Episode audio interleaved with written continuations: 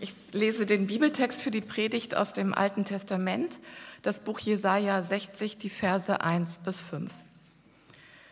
Mache dich auf, werde Licht, denn dein Licht kommt und die Herrlichkeit des Herrn geht auf über dir. Denn siehe, Finsternis bedeckt das Erdreich und dunkel die Völker, aber über dir geht auf der Herr und seine Herrlichkeit erscheint über dir.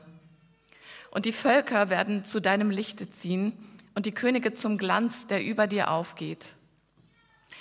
Hebe deine Augen auf und sieh umher. Diese alle sind versammelt, kommen zu dir. Deine Söhne werden von ferne kommen und deine Töchter auf dem Arm hergetragen werden.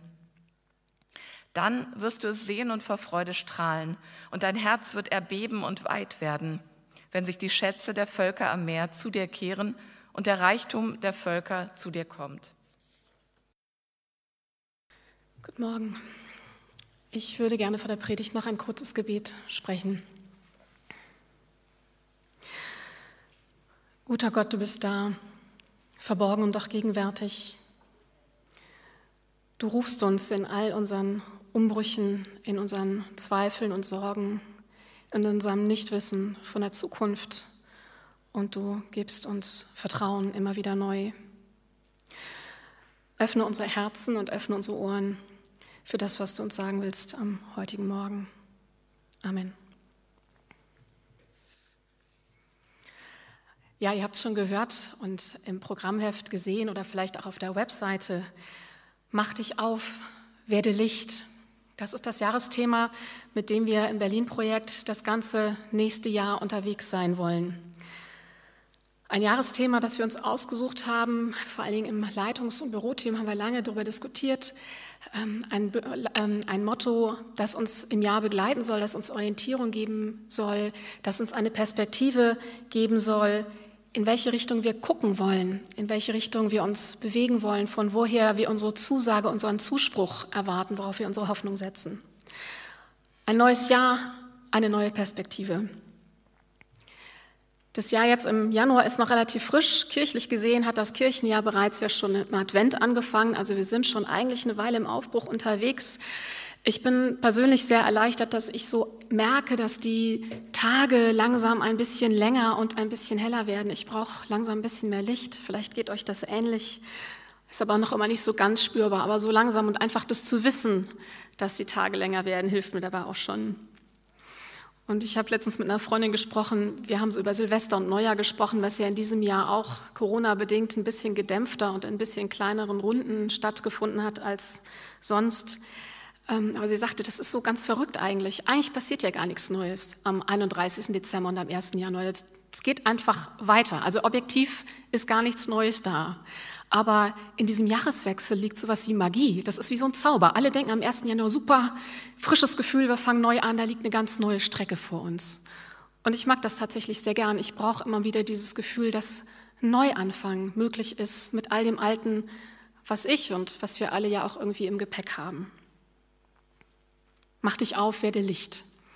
Damit werden wir uns also im nächsten Jahr und auch in den nächsten Wochen vor allen Dingen beschäftigen. Es kommt aus Jesaja, ihr habt den Text eben gehört ähm, vom Propheten.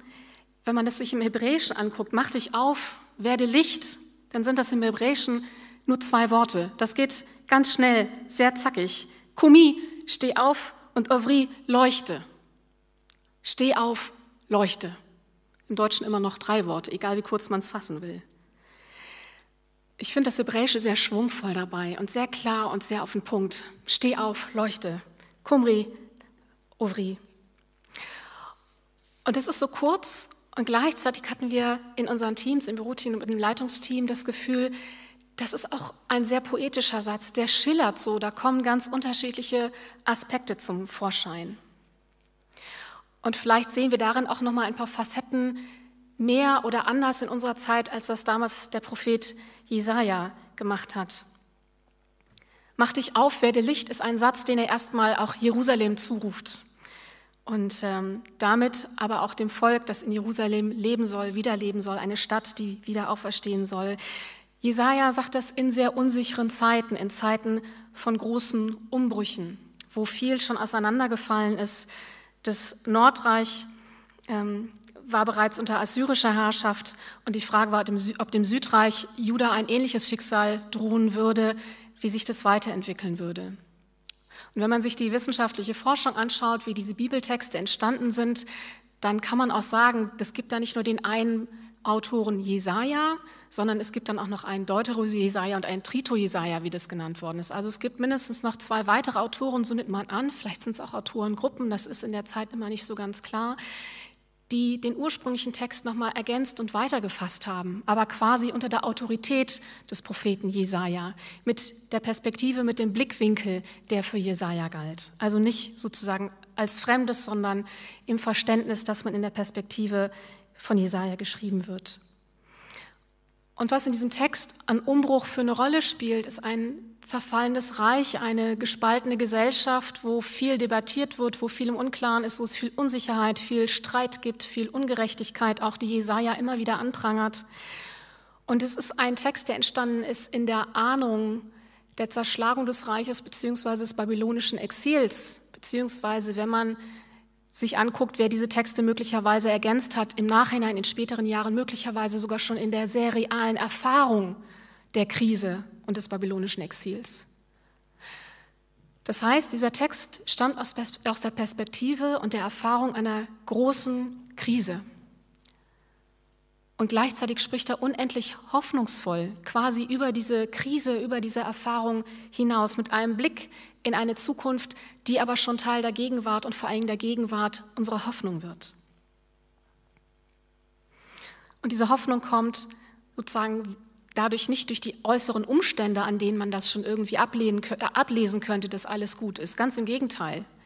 Die Hoffnung, von der Jesaja spricht in diesem Text, ist eine Hoffnung, die sozusagen aus einer inneren Perspektive, aus einer inneren Hoffnung, aus einer anderen Zusage besteht. Und dieser Text, dieser Aufruf, diese Zusage von Jesaja mag sich dann vielleicht an sein Volk zu seiner Zeit richten und über Jerusalem sein, aber wir dürfen uns diesen Text zu eigen machen und diese Aussage auch für uns nehmen. Mach dich auf, werde Licht. Steh auf, mach dich auf. Aufstehen, das ist immer der erste Schritt zum Aufbruch. Das ist noch nicht die ganz große Reise, die beginnt damit erst. Das ist der erste Schritt, die erste Besorgung, sozusagen der erste Impuls runter vom Sofa. Und es ist ein ganz alltägliches Wort. Aufstehen ist das, was wir zigmal am Tag machen. Morgens aus dem Bett aufstehen, vom Küchenstuhl aufstehen. Nachher steht ihr irgendwann wieder zum Singen vielleicht von den Sesseln hier im Kino Babylon auf. Ihr seid den ganzen Tag immer wieder dabei, aufzustehen und euch auf den Weg zu machen. Es ist eigentlich gar nicht so eine schwere Übung, aber manchmal fällt sie dann doch wahnsinnig schwer. Und jedes Aufstehen beinhaltet auch immer so einen ganz kleinen Perspektivwechsel, weil man die Welt auf einmal so aus, sagen wir mal, 50, 80 Zentimeter höherer Perspektive erlebt. Eine ganz kleine Bewegung, aber sie setzt so viel in Gang. Aufbrechen hat im Deutschen auch nochmal eine ganz interessante Konnotation. Ähm, da ist etwas, was innerlich passiert. In mir bricht etwas auf. Innerlich bleibt etwas nicht so, wie es ist. Verhärtungen können aufbrechen. Da kommt Licht rein, da kommt Luft rein, da kommt etwas Bewegung, etwas, was vorher beengt und unbewegt und starr war. Das ist die Aufforderung, die Zusage an uns.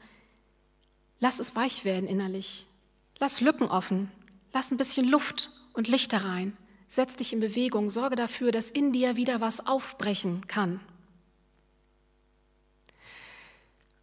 Wir lesen das Alte Testament, die hebräische Bibel natürlich auch immer wieder mit der Geschichte des Neuen Testaments und mit der Geschichte und dem Glauben an den Auferstandenen. Und das Interessante ist, wenn man sich das griechische Wort anschaut für Auferstehung, dann wird im Griechischen das Wort Aufstehen benutzt. Wir übersetzen es im Deutschen mit Auferstehen, aber eigentlich ist das griechische Wort Egeirin ist erstmal Aufstehen. Also einfach auch eine ganz simple, alltägliche Geschichte erfährt auf einmal eine solche Transformation einfach auch in, in der Be Begrifflichkeit. Im Griechischen heißt dieses Wort auch so viel wie aufrichten. Und Jesus hat immer wieder Menschen aufgerichtet in seinem Leben.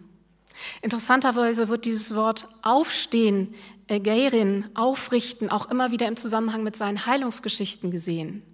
Das heißt, auf einmal hat man auch dieses Spektrum. Aufstehen ist eine Form von Heilwerden, Heilung zulassen.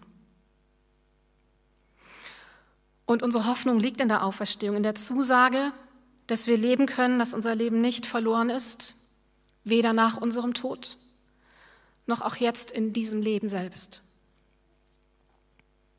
Mach dich auf, werde Licht oder im Englischen rise, shine, ähnlich knapp und auf den Punkt wie im Hebräischen. Richte dich auf, lass dich aufrichten, lass dir Vertrauen zusprechen, lass dir Heilung zukommen. Und ich höre darin auch die Aufforderung, richte andere auf, hilf ihnen beim Aufbruch, blockiere sie nicht, drück sie nicht nieder, beeng sie nicht. Lass auch dort Licht und Luft hinein, weil etwas in Bewegung kommen will, weil etwas zum Aufbruch gerufen worden ist, weil etwas zur Lebendigkeit kommen will und zum Leben gerufen worden ist. Richte andere auf, hilf anderen beim Aufbruch. Das gilt für unsere Gemeinde, fürs Berlin-Projekt. Das gilt in unserer Arbeit, in unseren Familien, in unseren Freundeskreisen. Das gilt in unserer Stadt. Richte andere auf, hilf ihnen beim Aufbruch. Das hilft auch im Umgang miteinander in Zeiten voller Umbruch und in Dunkelheit und Sorge und in einer sehr zerrissenen Gesellschaft. Es bedeutet, sich aus Lethargie und Apathie zu befreien, nicht alles für Gesetz zu halten und nicht zu glauben, dass alles so bleibt, wie es ist. Das ist nicht der christliche Glaube. Wer mich ein bisschen kennt, hat vielleicht mitgekriegt, dass ich sehr gerne ungewöhnliche und besonders schöne Worte sammle. Und ich habe seit einiger Zeit so eine kleine Postkarte bei mir im Büro stehen. Einige aus dem Leitungsteam haben die auch schon zu sehen gekriegt. Da steht das wunderbare englische Wort drauf, Coddywomple. Coddywomple ist ein Verb, was so viel bedeutet wie mit Absicht zu einem unbekannten Ziel reisen. Coddywomple mit Absicht zu einem unbekannten Ziel reisen. Ich glaube, so ein bisschen ist es in Kirche auch. Wir sind aufgerufen, absichtlich zu einem Ziel aufzubrechen, was uns irgendwie noch unbekannt ist. Und gleichzeitig ist es uns nicht ganz unbekannt. Vielleicht ist uns der Weg unbekannter als das Ziel. Mach dich auf, werde Licht. Ich musste in der Vorbereitung zu dieser Predigt an Labyrinthe denken. Die habt ihr wahrscheinlich alle schon mal gesehen. Ähm, es gibt sozusagen die besondere Form christlicher Labyrinthe. Ähm, eines der berühmtesten findet ihr in der Kathedrale in Chartres. Ähm, das sind meistens große Kreise mit Schlaufen und Windungen und aber einem klar erkennbaren Zentrum, eine Mitte. Und äh, in dieser Mitte ähm, in dieser Mitte stand oder steht ganz oft ein, ein, Kreuzzeichen oder auch Christus oder auch das Symbol des himmlischen Jerusalems. Und das Interessante ist, dass diese christlichen Labyrinthe keine Sackgassen haben, aus denen man nicht mehr rauskommt oder dass man auf einmal einen Weg nimmt und schwupps ist man irgendwie wieder aus dem Labyrinth raus, ohne dass man sich versehen hat und keine Ahnung hatte, wie es ist. Diese Labyrinthe führen in all ihren Schlaufen und Wendungen zur Mitte hin. Und wenn man dort angekommen ist, kann man von dort aus auch wieder ganz in Ruhe zurückgehen. Denn das ist das, was man mit diesen Labyrinthen gemacht hat und nach wie vor auch heute macht, quasi als eine geistliche Übung. Man geht in dieses Labyrinth rein, Schritt für Schritt für Schritt. Und es ist gedacht und entwickelt worden als ein Ersatz für eine Pilgerreise, zum Beispiel nach Jerusalem oder nach Santiago de Compostela, eine Pilgerreise, die man nicht angehen konnte, weil man vielleicht nicht genug Geld hatte oder keine Zeit oder andere Verpflichtungen. Also konnte man stattdessen dieses Labyrinth gehen. Und die Idee bei diesem Labyrinth, ähnlich wie bei einer Pilgerreise, ist, ist, dass man diesen Weg geht und damit seinen Lebensweg und seinen Glaubensweg sehr bewusst geht und auf Christus hingeht und schaut, was mit einem selber dabei passiert und wie man diesen Weg überhaupt wahrnimmt. Und ich finde das wichtig, dass man sozusagen diese runde Umfassung hat, dieses Labyrinths, aus der man nicht rausfallen kann. Man geht in dieses Labyrinth rein, aber man fällt nirgendwo raus. Man geht und man geht und manchmal hat man so Schlaufen, die so direkt auf die Mitte zu, für, zuzuführen scheinen. Man denkt, so jetzt bin ich gleich da, jetzt habe ich gleich mein Ziel erreicht und machst Schlag und dann ist man wieder in der anderen Richtung unterwegs und hat das Gefühl, man entfernt sich ganz weit von der, von, von der Mitte und ist schon wieder einen richtigen Umweg gegangen. Das Interessante ist, es gibt in einem Labyrinth dieser Art keine falschen Wege. Es gibt in unserem Leben und in unseren Glaubenswegen keine falschen Wege, keine Irrwege. Und was dieses Labyrinth einem beibringt, ist, dass man manchmal meint, man sei auf der Zielgeraden zu Gott und im Glauben läuft alles glatt und dann macht es eine kleine Wendung und dann ist man überrascht, dass man auf einmal doch nicht mehr die Sicherheit hat oder dass die Strecke, die man vor sich hat, auf einmal doch elendlang wird. Und man kriegt den anderen Blick, dass dieser lange Weg weg von der Mitte, der sich oft so dürr und so elend anfühlt und so hoffnungslos und so perspektivlos ist, nie ein Weg von der Mitte wirklich weg ist, sondern ein Stück weiter auf dem Weg, der irgendwann in der Mitte endet. Auch der lange Weg, der Glaubensweg, der sich anfühlt wie weg von der Mitte, führt am Ende doch immer zur Mitte. Jeder Weg, jeder Lebensweg ist Glaubensweg. Es gibt keine Sackgasse, es gibt kein Rausfallen, es gibt keine falschen Wege, keine Wege weg von Gott. Mach dich auf, werde Licht. Ich darf den Weg im Leben und im Glauben also immer mit dem Vertrauen gehen, dass er zu Gott führt. Mach dich auf, werde Licht. Wir haben in unserem Team festgestellt, dass wir es total wichtig und schön finden, dass dieser Text in der Bibel, in der Übersetzung, dass es werde Licht nicht groß geschrieben ist. Also werde nicht zu einem Licht, sondern werde Licht. Ein Adjektiv, werde Licht. Wie man es im Hebräischen eben auch beschreiben kann, leuchte, scheine, werde hell. Das kennt ihr bei Verliebten. Das habt ihr bestimmt schon mal bei anderen Freunden gesehen oder bei euch selbst erlebt. Wenn man verliebt ist, wenn man jemand Tolles kennengelernt hat, dann fängt man auf einmal an zu leuchten. Ihr erlebt es auch bei Leuten, die ganz leidenschaftlich von einem wichtigen Projekt, von einem wichtigen Herzensanliegen in ihrem Leben erzählen. Die fangen auf einmal auch an zu leuchten, wenn was ganz Tolles, Wichtiges passiert ist. Wenn das Herz aufgeht, dann fängt es an zu leuchten. Und was Jesaja sagt, ist, dass dieses Leuchten hier drinnen passiert, aber es hat eine äußere Quelle, einen äußeren Anlass. Mach dich auf, werde Licht, denn dein Licht kommt, heißt es weiter. Denn dein Licht kommt. Es ist Gottes Licht, was uns dazu bringt, selber leuchten zu können. Für uns selbst und auch für andere. Und ich glaube, da wird es ein bisschen tricky, denn wenn wir genau hinschauen, dann stellen wir fest, dass wir doch auch immer wieder sehr gerne in der Dunkelheit verharren. Mit sehr viel Licht und Helligkeit um einen herum muss man vielleicht irgendwann Dinge erkennen, die man nicht so gerne wahrhaben will und die man die ganze Zeit schon verdrängt hat. Mit mehr Licht sieht man, was schmerzhaft ist im eigenen Leben und erkennt vielleicht auch, was schuldbehaftet ist und schambeengt ist, wo man beengt lebt oder wo wir uns einfach was schönreden. Wenn wir die Welt in Licht sehen, dann sehen wir eben auch, wie die Welt leidet und was es an Ungerechtigkeit gibt, an Tod, an Angst, an Gewalt. Es ist ganz interessant, dass wir Licht brauchen, um Farben zu sehen. Wenn es dunkel ist, dann ist es tatsächlich so für unsere Augen, dass sie eine ganze Weile nur schwarz-weiß erkennen können. Unsere Welt taucht erst dann in Farben, wenn Licht dazu kommt. Im Dunkeln sehen wir nur schwarz-weiß. Und ich glaube, dieses Schwarz-Weiß-Denken kennen wir alle aus unserem Leben. Und unsere Dunkelheit ist uns manchmal so vertraut, das Düstere, das Schwere, dass wir unsere ganze Identität auch zum Teil danach ausgerichtet haben. Im Schwarz-Weiß-Denken, in unserem Urteilen und Verurteilen, im Urteil über andere und auch im Urteil über uns selbst. Und in der Beschämung, die wir anderen zufügen und mit der wir auch uns selbst begegnen.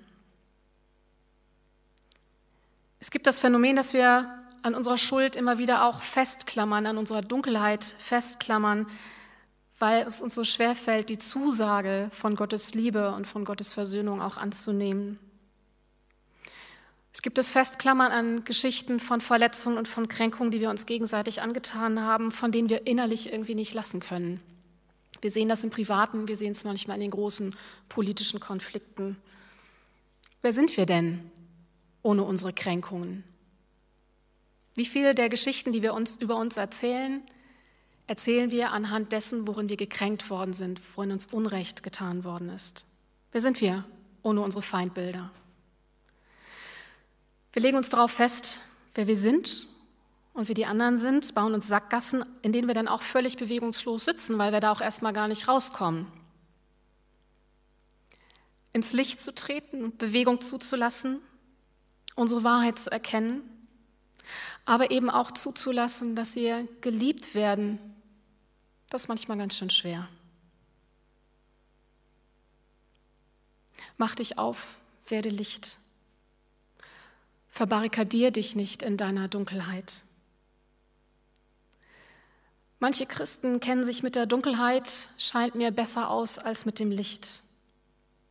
Es wird zum Lebensthema. Es bestimmt alles. Die Dunkelheit von sich selbst und noch mehr die Dunkelheit, die man meint, bei anderen wahrzunehmen. Leben im Schwarz-Weiß-Denken. Ihr kennt wahrscheinlich alle diesen Satz, den Nietzsche vor langer, langer Zeit über Christen gesagt hat und den ich immer noch peinlich aktuell finde. Er schreibt, er schreibt über seine Erfahrungen mit Christen. Und wer ihnen nahe lebt, der lebt schwarzen Teichen nahe, aus denen heraus die Unke ihr Lied mit süßem Tiefsinne singt. Bessere Lieder müssten sie mir singen, dass ich an ihren Erlöser Glaube lerne. Erlöster müssten mir seine Jünger aussehen. Erlöster müssten wir aussehen. Nicht so auf die Dunkelheit starrend. Ich habe Heiligabend, vielleicht hat es die eine oder andere noch in Erinnerung, über Desmond Tutu ein bisschen gesprochen. Desmond Tutu, der Nobelpreisträger, der Friedensnobelpreisträger, der Bischof in Südafrika, der sich so vehement gegen die Überwindung des Apartheidsregimes und diesen unendlichen Terror dieses Rassismus eingesetzt hat und der später auch sich dafür eingesetzt hat, dass es Truth and Reconciliation Committees gibt, also ähm, Wahrheits- und Versöhnungskommissionen, in denen Unrecht benannt worden ist, in denen darüber gesprochen worden ist, was man tatsächlich Menschen angetan hat, wo Täter ihre Taten bekannt haben oder zumindest zum Teil bekannt haben, wo sie gelernt haben, eine Sprache dafür zu finden und wo die Angehörigen von Opfern zum Teil überhaupt erst erfahren haben, was mit ihren Angehörigen, mit ihren Freunden im Einzelnen geschehen war und wer was gemacht hat und warum und wie sie gestorben sind. Mir ist Desmond Tutu auch deswegen durch den Kopf gegangen, weil zwei Tage nach Heiligabend die Nachricht durch die Welt ging, dass er mittlerweile gestorben ist. Und ich merke, dass Desmond Tutu zu den Theologen gehört, die mich einfach immer sehr geprägt haben. Und Desmond Tutu war immer der großen Überzeugung, wir sind zur Freude erschaffen. We are created for joy. Wir sind zur Freude erschaffen. Und wir sind zur Güte und zur Liebe und zum Mitgefühl geschaffen. Und er war fest davon überzeugt, dass sich unser Leben und auch die Welt ändert, wenn wir genau nach dieser Wahrheit leben, wenn wir unser Leben genau danach ausrichten. Ein anderer wichtiger Satz, den er gesagt hat, betraf das Apartheid-System und er hat gesagt, die größte Sünde der Apartheid ist, dass sie den Kindern Gottes Glauben macht, dass sie nicht Kinder Gottes sind. Die größte Sünde des Apartheidsregimes, Klammer auf, Rassismus, Diskriminierung, man kann es ergänzen. Die größte Sünde ist, wenn man Kindern Gottes Glauben macht, dass sie nicht Kinder Gottes sind. Das hat ihn geprägt in seinem Umgang mit dem Apartheid-Regime, mit Rassismus, aber auch im Umgang beispielsweise der Kirche mit schwulen und lesbischen Menschen, für die er sich sehr eingesetzt hat. Und er hat die Vorstellung einer homophoben Kirche nicht ertragen können. Kinder Gottes sind wir alle. Mach dich auf, werde Licht. Steh auf, leuchte. Du bist ein Kind Gottes, geschaffen zur Freude auf dem Weg zu Gott und ähm, mit Gott auf dem Weg. Licht werden im Deutschen hat das noch eine weitere Konnotation. Licht werden heißt nicht nur hell werden, sondern es hat auch den Beiklang von leicht werden. Mach dich auf, werde Licht. Ich glaube, es geht bei unserer Reise, der Pilgerreise, das Labyrinth, wenn ihr so wollt. Ich glaube, es geht um eine Reise mit leichtem Gepäck. Zu lernen, immer wieder das Überflüssige auszusortieren und zurückzulassen. Zurückzulassen, das, was ausgedient hat, was uns zu sehr beschwert auf unserem Weg zu Gott. Und dazu können die alten Ängste gehören, die alten Feindschaften, die Beschämungen, die Schuld, auch die vermeintliche Schuld, die wir uns einreden oder die auch andere uns einreden. Die Schwere verlieren, sich öffnen. Und dann passiert etwas, von dem Jesaja dann ein paar Verse später schreibt. Er sagt, und dann wirst du erstrahlen und dein Herz wird weit werden. Dein Herz wird weit werden. Ich halte das tatsächlich für eine gute Orientierung, immer wieder im eigenen Glauben. Wo wird mein Herz weit? Wo öffne ich mich? Wo komme ich in Bewegung? Wo wird was lebendig? Dann ist es ein guter Weg mit Gott. Das Herz weiten, leuchten. Und das passiert nicht nur, weil sich die äußeren Umstände ändern. Es kann passieren in äußeren Umständen, die nach wie vor schwer sind oder die auch schwerer und schwer zu ertragen sind. Aber uns ist eine Hoffnung mitgegeben durch die Auferstehung, die uns in unserem Leben jetzt und in der Schwere und in den Sorgen, die wir immer wieder auch haben, in den Unsicherheiten über das, was die Zukunft bringt, eben immer auch die Verheißung mitbringt für das, was kommt und was auch schon längst da ist. Ich würde gerne mit einem Gedicht schließen. Ihr findet es auch im Flyer bei euch von Marie-Louise Kaschnitz, einer Schriftstellerin, die genau über diese Erfahrung geschrieben hat, wie man so theologisch so sagt, schon jetzt und noch nicht. Auferstehung hat sie das genannt. Manchmal stehen wir auf, stehen wir zur Auferstehung auf mitten am Tage, mit unserem lebendigen Haar, mit unserer atmenden Haut. Nur das Gewohnte ist um uns. Keine Fata Morgana von Palmen mit weidenden Löwen und sanften Wölfen. Die Weckuhren hören nicht auf zu ticken. Ihre, Leuchtzeig ihre Leuchtzeiger löschen nicht aus und dennoch leicht und dennoch unverwundbar, geordnet in geheimnisvoller Ordnung, vorweggenommen in ein Haus aus Licht. Macht dich auf, werde Licht. Steht auf, leuchtet, macht euch auf den Weg raus aus dem Schwarz-Weiß, tragt eure Farben in die Welt. Amen.